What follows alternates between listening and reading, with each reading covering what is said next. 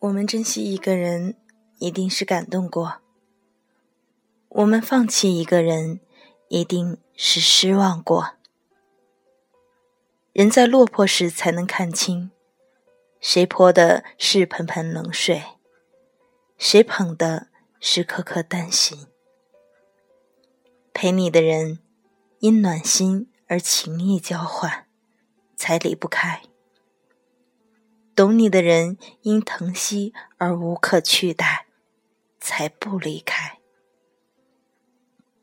其实幸福的人，不是拿到了世上最好的东西，而是珍惜了手上已经拥有的人。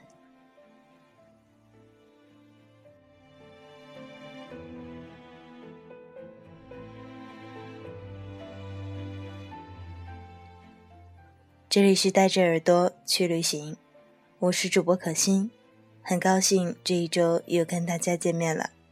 这一周你们过得好吗？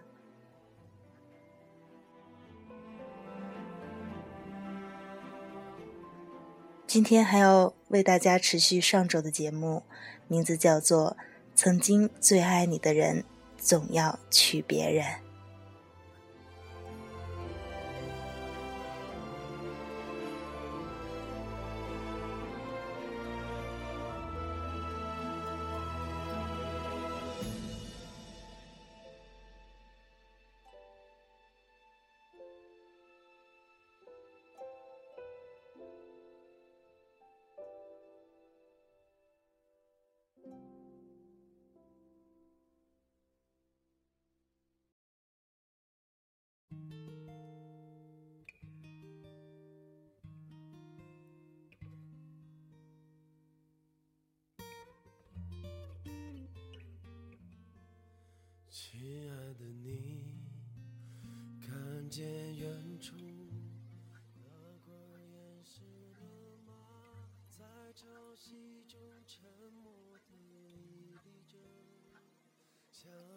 小白妊娠反应很严重，从早到晚的吐。可乐不在，我就去他们的出租屋陪着小白。可我一个未婚少女，又没什么经验。照顾得手忙脚乱，严重的时候，小白根本进不了食，一闻到食物的味道就要冲去厕所吐。可是不吃东西，根本什么都吐不出来，一次一次的呕着黄胆水。我看着他那个样子，简直心疼疯了。小白跪在厕所，我轻抚他的后背，带着哭腔。小白，要不还是算了吧。你还这么年轻，孩子以后也可以有的。这次就算了吧，好不好？不行。小白倔强的撑起身子。这是我第一个孩子，我不能不要他。他的眼角因为剧烈的呕吐。出来一点点的晶亮。他拍拍我的手，打电话给可乐，叫他回来的时候给我带个甜筒。嘴里好苦，好想吃甜的。我打电话给可乐说小白吐了一天，他急得十分钟内就赶了回来，手里还提着两个甜筒。一起来的还有老杨。贼头贼脑的提了一筐菜，弟妹吃点补补啊，光吃那凉的不行，别把我的大侄子给冻坏了。最后可乐亲自操刀，给大家伙煮了个鱼汤，炒了几盘家常小菜。期间老杨一直冲我挤眉弄眼。哎呀，要我说，这世上。可真是世道变得真快啊！都不够我一着急，可乐就连进两级了。我捶地的狂笑，大骂老杨太损。小白把手里的甜筒舔得圆圆的，什么呀什么呀？为什么是连进两级？我笑得上气不接下气。小白，老杨这是骂你老公呢，说他以前是个孙子，现在当爹了。可乐举着锅铲，咬牙切齿：“你俩就嘚瑟吧，一会儿不让你们吃饭。”老杨立马发出惨绝人寰的嚎叫：“哎呀，我的大侄子，你爹要饿死你亲叔了！”四个人年轻的世界。单纯又认真，暴雨落满青春的单行道。我来为你缝补天空的裂痕，不让雨水淋湿你的身。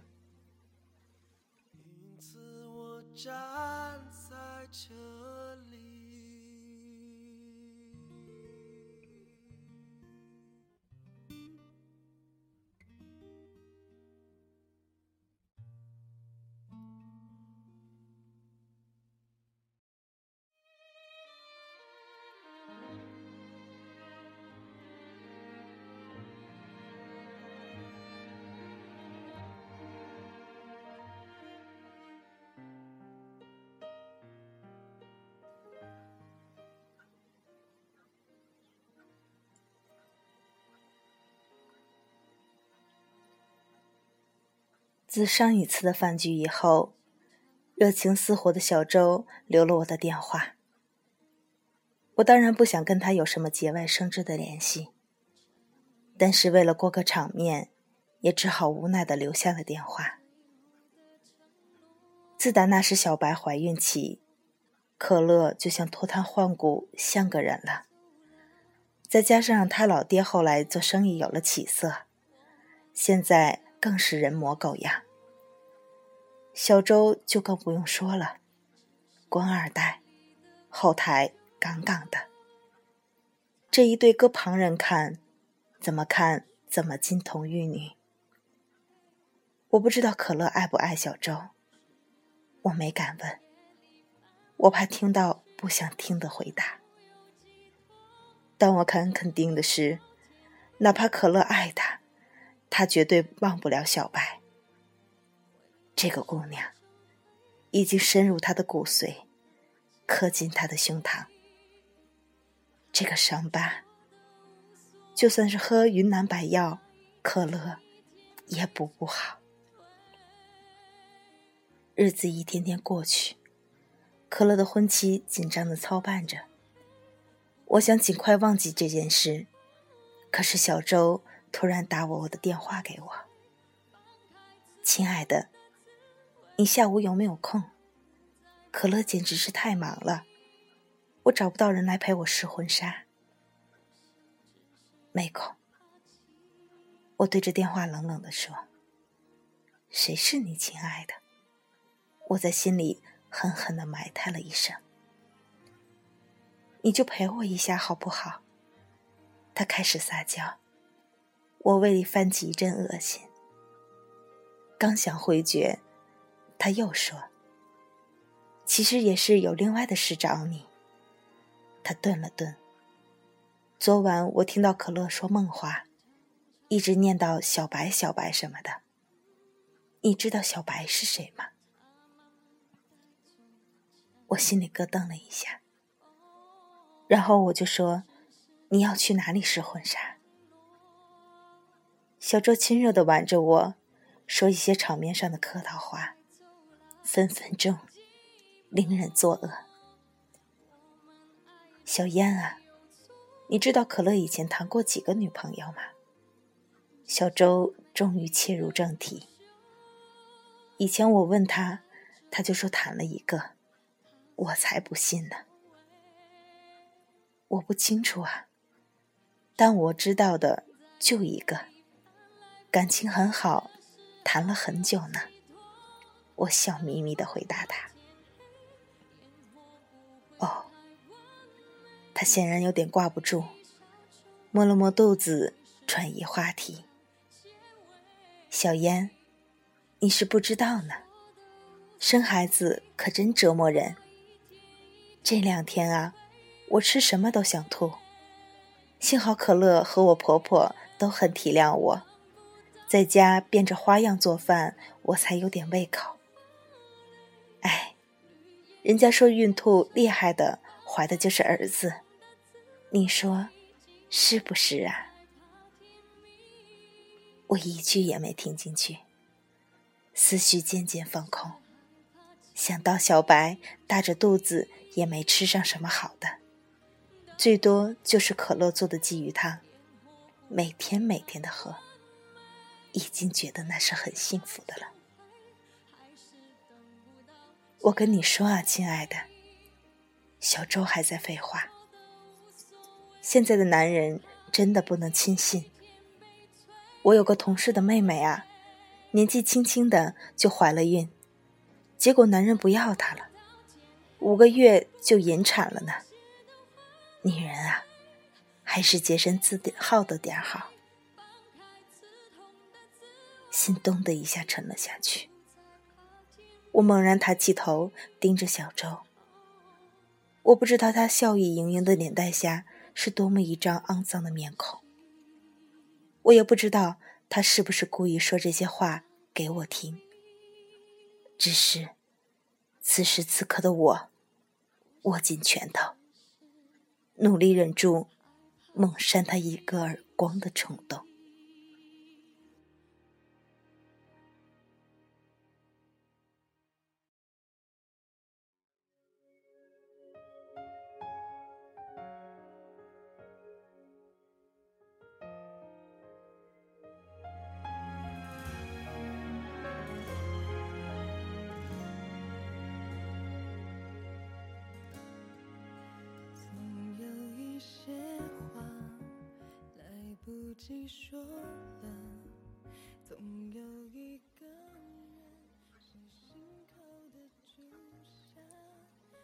小烟，你怎么了？他摇摇我的胳膊。没什么。我甩开他的手，往前走。他追上来，重新挽住我，显得亲热又黏糊。其实呢，确实有个事儿想麻烦你。我几个好朋友结婚都比我早，小燕啊，不如你来做我的伴娘吧。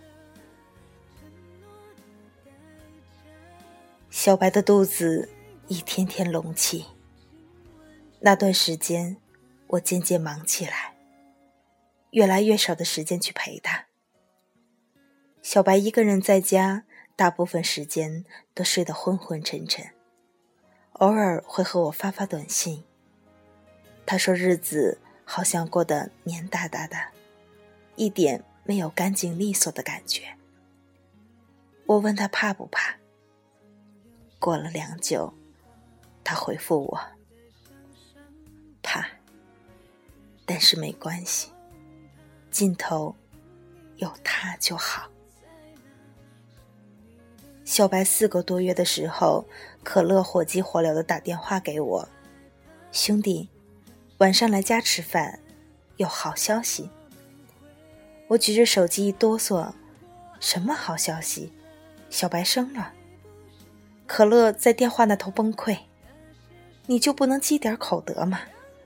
一句话喷了老子一家三口，四个月生，那是狗啊！”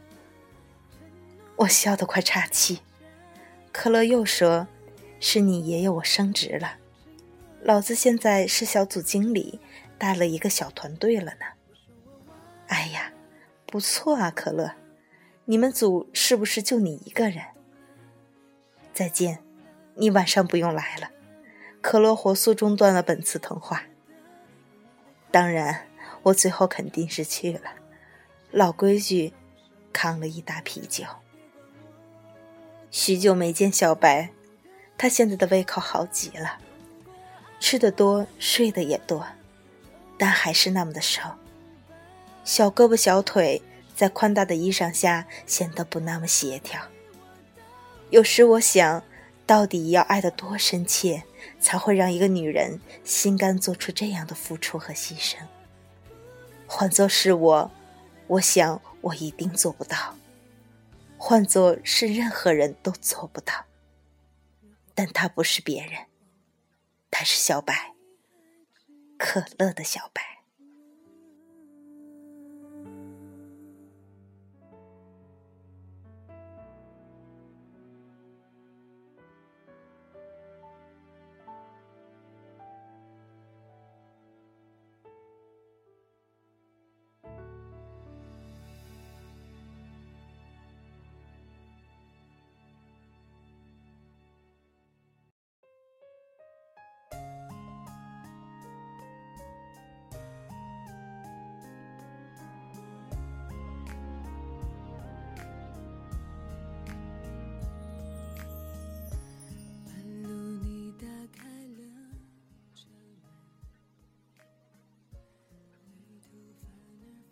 晚饭很简单，几个小菜，啤酒才是主旋律。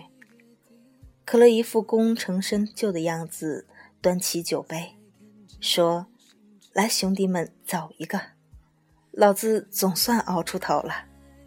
下礼拜我就带小白回去，等我儿子出生了，你们记得给老子上一个大红包。”小白坐在一边，抿着嘴，浅浅的笑。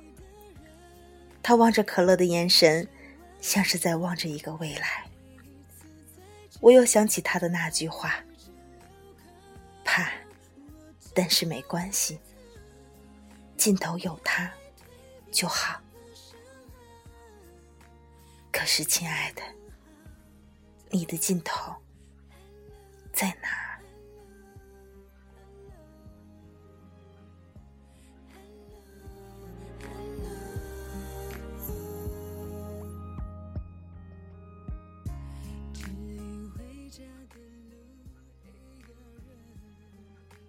可乐，你能不能管管你媳妇儿？她是不是有病？居然叫我给她做伴娘。我对着电话河东狮吼，分分钟可以砍人。你在哪？可乐有点出乎意料的平静。干嘛？我没好气的回答。他沉默了一会儿，然后说：“我现在在公司走不开。”晚上老地方见，见面再谈。挂了电话，我良久无语，心里涌起了一阵难以无名状的失落。可乐变了，真的变了。现在的他，沉稳许多，沉默许多，没有一句脏话，说话也不再以老子自居。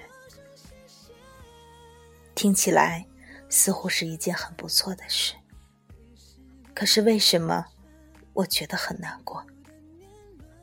我想起那些夜晚，他还是可乐的那些个夜晚，眼神灿若星辰的夜晚，背转过身流泪的夜晚，端起酒杯摇摇晃晃的夜晚，那些回忆飘零的季节。你是那个不再回头的少年。我准点赴约，可乐已经开喝了。我走过去，他冲我摇了摇酒杯：“你来了。”“嗯，来了。”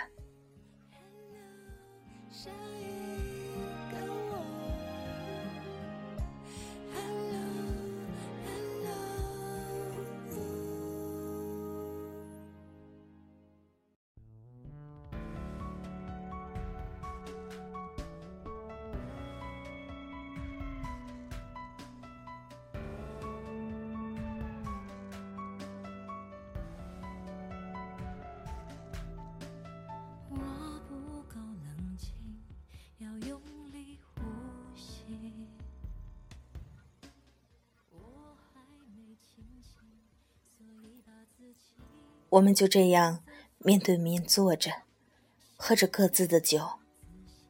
良久，没有人开口。我瞟到他左手的戒指，心里堵得慌。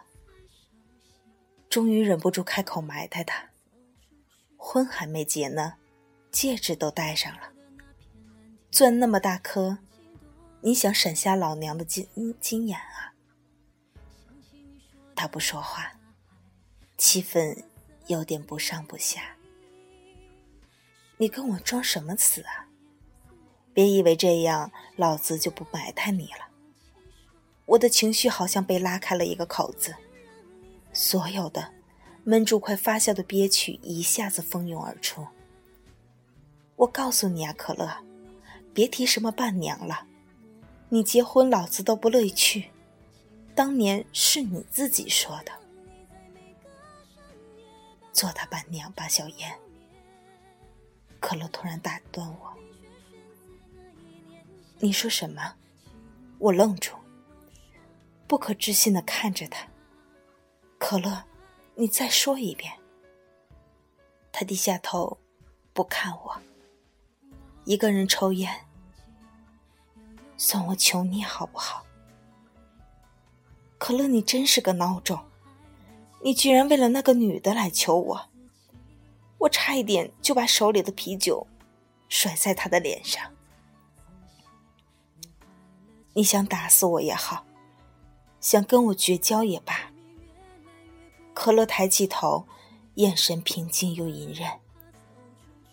做他伴娘吧，就当帮我最后一次。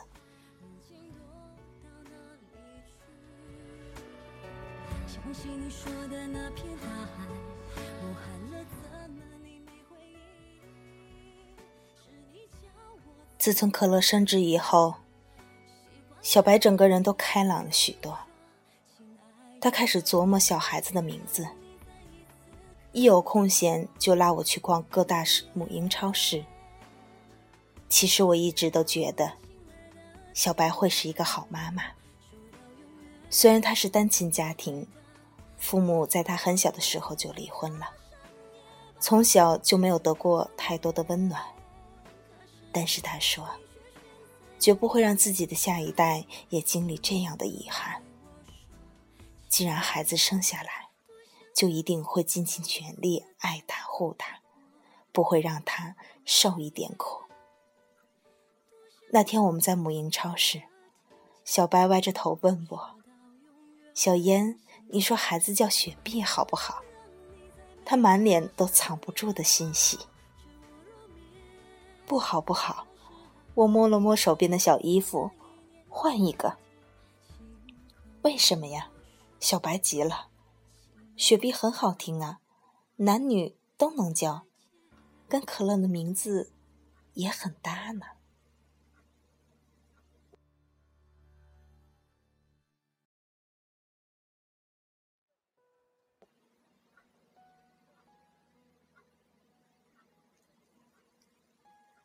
哎呀，不行不行，我摆摆手叫小黑都比叫雪碧好。为什么呀？小白又开始十万个为什么。哎呀，这孩子，我惆怅的看着他，实在不忍开口。小白，你真的没听过那句骂人的话吗？小烟脑子一转的去想，他气得直跺脚。你还有没有个正经了？不正经的话题到这里就戛然而止了。事实的奇妙就在于，你永远不知道你的人生下一秒会有怎样的际遇。那天的后来，我和小白遇到了一个无比正经的人，短暂的小幸福就此结束，往后便坠入无边无际的深渊。你脚踩的地狱，只是天堂的倒影。我唇角的故事。终将是时间的灰烬。小白的脸色很难看，嘴唇微微的动了动，艰难的挤出几个字来：“妈，你怎么来了？”眼前的女人干净朴素，眼神却是凛然。她坐在出租屋的楼道口。显然，是等了很久。事发突然，我也跟着乱了手脚，不自觉地把手里的母婴用品往身后藏了藏，哆哆嗦嗦地喊了一句：“阿姨。”小白的妈妈看我都没看我一眼，只是缓缓地站起身子，死死地盯住小白的肚子。我一下子慌了神，想转移他的注意力。阿姨，上去喝杯茶吧。还没等我说完，他猛地一记耳光就已落到小白的脸上。我一下子就愣住了。这一巴掌花了很劲，打得小白一个趔趄，差点站不稳。小白抬起头，捋了捋凌乱的发丝，低声的说：“妈，对不起。”小白的妈妈浑身发抖，卯足了劲儿，又是一个反手的耳光。小白咬着嘴唇不吭气，我急了，扔了手里的塑料袋去拽他。阿姨，你别这样，小白现在不能打，有什么话我们上楼好好说，行吗？阿姨。他大概是气急了，我根本拉不住他。雨点般的巴落涨落在小白的脸上，脸上，后背上。他一边打。一边哭，不要脸的东西，你这是要我死啊！你这是要我死啊！小白不哭，也不躲，就这么站着任他打。小白的妈妈连拉带拽，情绪几乎崩溃。我急得焦头烂额，又拦不住，只好打电话给可乐。场面已经失控。我捧着电话语无伦次。可乐，出租屋，小白的妈妈来了，你快回来，小孩子要保不住了。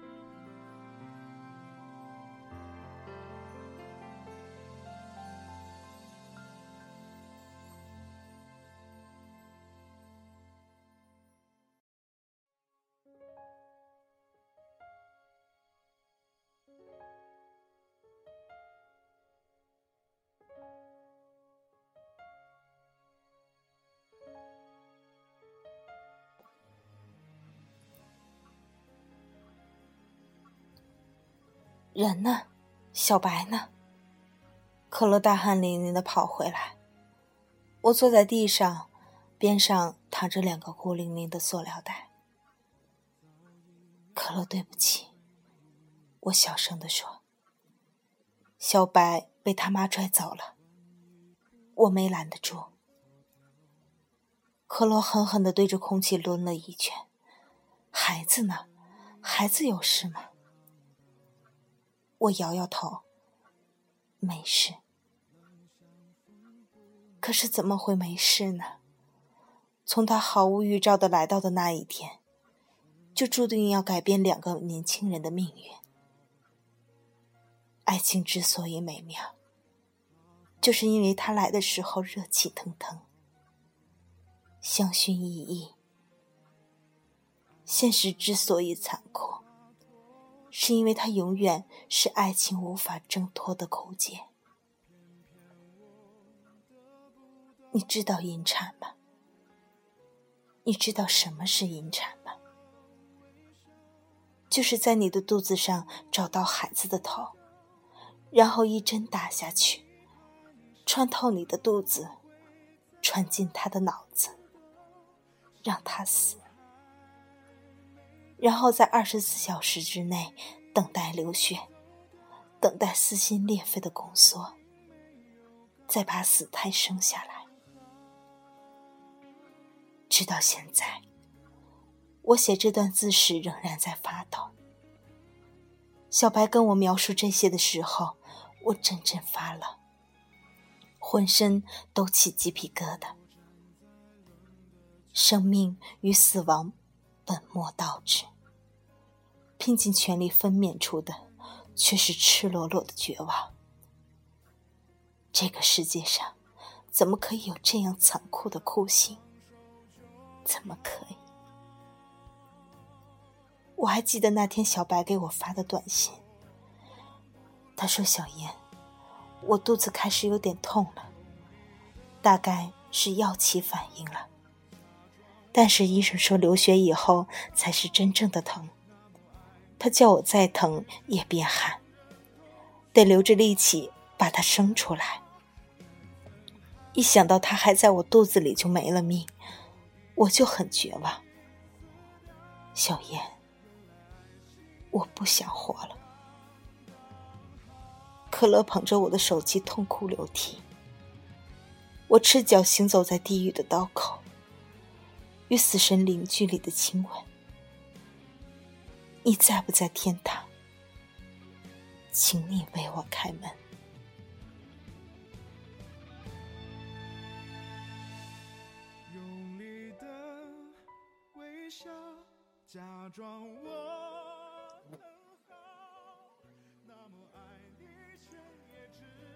小周约我去看伴娘的礼服，我答应了。他仍然像上次那样亲热的挽着我的手，叽叽喳喳的说着一些不着边际的话。我无法形容现在的心情，脑袋一路放空，跟着他到了商场。小燕啊，你试试这件。他举着一件抹茶色的小礼服看着我。我说：“你喜欢就好。”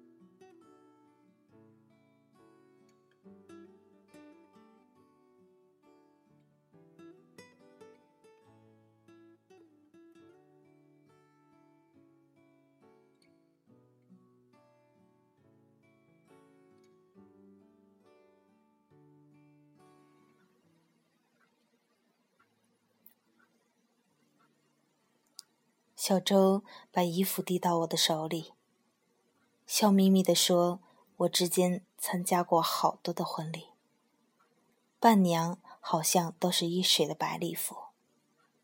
我觉得不好，又俗又普通，还不如新娘撞色。所以我想啊，我结婚的时候一定要给我的伴娘挑出一个出彩的颜色。这个颜色。”你喜不喜欢？我接过衣服，淡淡的笑了笑。你做主，我都行。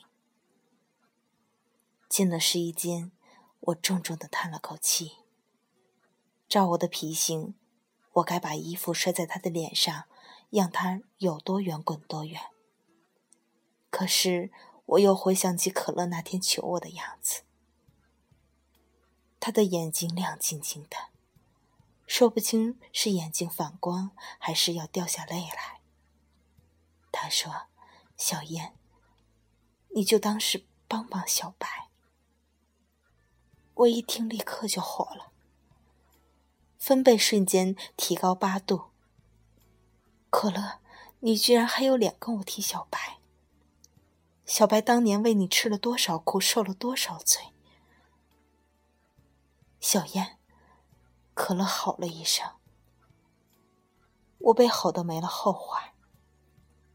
沉默了良久，可乐取下眼镜，沉沉的扶了把面孔，垂下头来对我说：“小周他以为你是小白。”什么？我那脑子有点转不过弯儿。可乐苦笑了下。你不知道他那个人。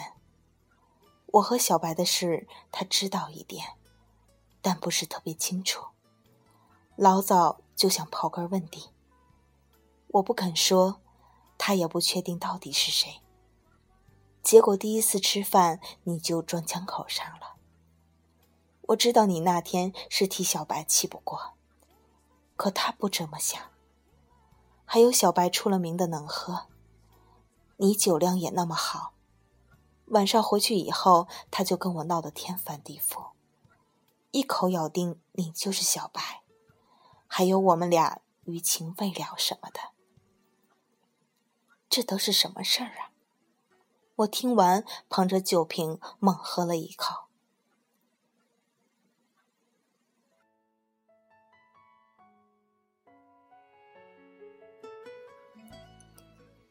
可乐叹了叹气，说：“如果你不答应他，这事儿肯定没完没了。我不想他再追究这件事下去了。如果真让他找到小白，指不定还有多少大事闹起来。我本来就已经够对不起小白的了，小烟啊，你就当帮帮我，帮帮小白。好，我重重的搁下了酒瓶。我答应你，但你也要答应我一件事。